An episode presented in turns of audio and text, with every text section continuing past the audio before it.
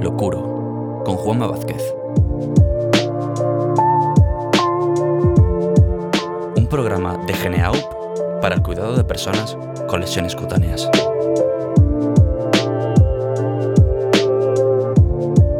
Un paradigma novedoso para nombrar las lesiones que siempre nos han acompañado.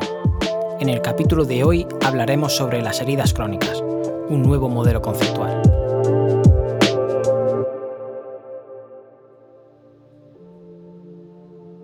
Hola a todos y bienvenidos a un nuevo capítulo de Si lo sé, lo curo, un programa de GeneAup para el cuidado de personas con lesiones cutáneas.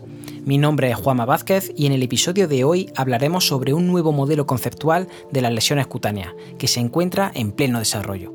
Y es que uno de los problemas fundamentales en el campo de conocimiento de la herida y las lesiones cutáneas es el de la conceptualización es fundamental crear un marco teórico y un lenguaje común que implementemos en nuestra práctica clínica para generar y compartir conocimiento. Clásicamente se ha denominado úlcera a la solución de continuidad de un tejido orgánico producida por un daño crónico interno al cuerpo y con una previsión de cicatrización prolongada en el tiempo. Este marco teórico clásico denomina herida a la lesión producida por un agente externo que generalmente es traumático y que puede cicatrizar de manera rápida. Así, la úlcera se ha asociado con eventos crónicos y la herida con procesos agudos.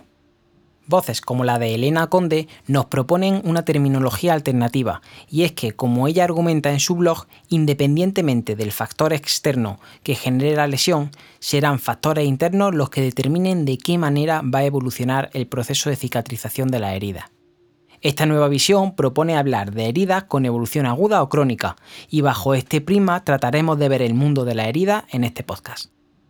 El término lesión también nos acompañará en estos capítulos. La lesión hace referencia a un daño en un tejido que no necesariamente lleva asociada una solución de continuidad. Por ejemplo, una lesión por presión categoría 1 en la que todavía no se ha abierto la epidermis no podría considerarse herida, tendría que considerarse lesión porque hay un daño en el tejido pero no se ha abierto la piel. Una vez entendidos estos conceptos, podemos empezar a desgranar de qué manera pueden cicatrizar las heridas. Conocemos tres tipos de cicatrización, por primera, por segunda y por tercera intención. La cicatrización por primera intención se consigue aproximando los bordes de la herida con suturas. De esta manera, las fases de la cicatrización serán secuenciales y rápidas. En la cicatrización por segunda intención no hay opción a aproximar los bordes, porque ha habido una pérdida de tejido que debe regenerarse. Una vez que se regenere, se producirá la epitelización como vimos en el capítulo anterior. En este tipo de lesiones hay un mayor riesgo de cronificación, por ejemplo, con un aumento de metaloproteasas de matriz o de citoquina inflamatoria, o con una disminución de los factores de crecimiento. Esto hace que los fibroblastos entren en una fase de senescencia. Esto significa que se prolonga la fase inflamatoria de la cicatrización y se dificulta la progresión hacia la fase de granulación. El tercer tipo de cierre es la cicatrización por tercera intención. Esta se da en heridas en las que no se puede hacer una aproximación de los bordes en un primer momento, generalmente por contaminación o infección del lecho, y se tiene que dejar abierta hasta que se controle la carga microbiológica. En el momento en el que está limpia, se puede hacer un cierre aproximando los bordes con suturas como se hace en la primera intención.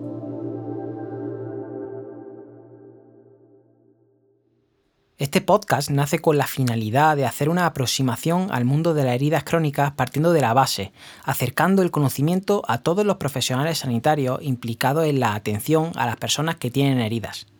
Conceptualmente ya no tiene sentido que hablemos de úlceras por presión para referirnos a todas las heridas que cicatrizan por segunda intención. Pero ¿qué tipo de heridas existen entonces? Pues tenemos que pensar que el elemento clave que nos ayudará a clasificar los tipos de lesiones será la etiología que las causa. En este capítulo haremos un rápido repaso de los grupos etiológicos fundamentales que nos encontraremos y en otro episodio iremos desgranando las características de cada uno de ellos. Uno de los elementos causales fundamentales son los problemas vasculares que generan lesiones cutáneas en las extremidades inferiores. En estas lesiones asumimos que, aunque la causa de la herida de la solución de continuidad cutánea puede ser intrínseca o extrínseca, por ejemplo un traumatismo, la patología vascular será la responsable de la cronificación de la cicatrización de la herida.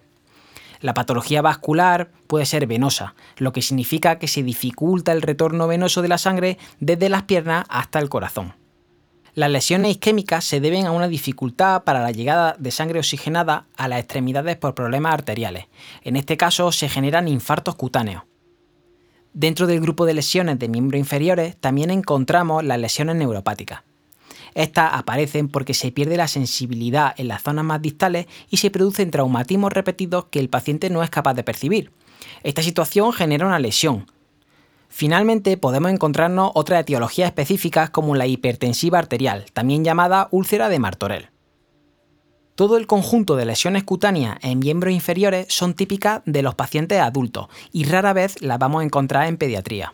En este punto debemos hacer una mención de manera específica al síndrome de pie diabético. Esta condición se define como una lesión cutánea del pie asociada a una neuropatía diabética y a una enfermedad vascular periférica. Es decir, la hiperglucemia mantenida de la persona que padece diabetes mellitus conlleva una interacción de los factores que facilitan la aparición de heridas en el pie y dificultan su cicatrización. El segundo grupo de lesiones que exploraremos en este podcast son las llamadas lesiones relacionadas con la dependencia. A este tipo de lesiones se le ha llamado clásicamente úlceras por presión, pero hoy día sabemos que existen distintos tipos de factores etiológicos responsables de la aparición de estas heridas, no solamente la presión. En los próximos capítulos ahondaremos en estos grupos etiológicos, pero por ahora apuntaremos que hay tres. Las lesiones por presión cizalla, las lesiones asociadas a humedad y las lesiones por fricción. Recientemente se han incluido otros dos grupos de lesiones cutáneas llamadas desgarros cutáneos o skin tears y lesiones por adhesivos clínicos. En tercer lugar, diferenciamos las heridas tumorales, que aparecen en el momento en el que el tumor invade la piel y genera una solución de continuidad. Otro tipo de lesiones son las quemaduras, que son unas heridas con unas características muy específicas. Las traemos aquí porque, aunque en primera instancia pueden tratarse como heridas agudas en las que se prevé una cicatrización rápida, en quemaduras con una extensión o profundidad considerable, el riesgo de complicaciones aumenta y esto puede condicionar la cronificación del proceso de cicatrización. Igual que ocurre con las quemaduras, existen heridas quirúrgicas que necesitan un cierre por segunda intención o con terapia avanzada, en las que el cierre por aproximación de bordes no es posible. En unidades específicas de heridas se pueden tratar lesiones de baja prevalencia. Estas son heridas derivadas de procesos patológicos específicos, que tienen una baja prevalencia en nuestro medio, pero que condicionan el desarrollo de heridas cutáneas. Por ejemplo, las que sufren las personas con epidermolisis bullosa o piel de mariposa, o las que son derivadas de una sepsis o una enfermedad de injerto contra huésped. También podemos encontrar lesiones relacionadas con extravasaciones de medicación parenteral. Finalmente, debemos tener en cuenta que también existen lesiones cutáneas asociadas a compromiso vital severo, bien sea por un fallo cutáneo en situaciones críticas como un shock, o bien derivadas de un proceso de final de vida de la persona.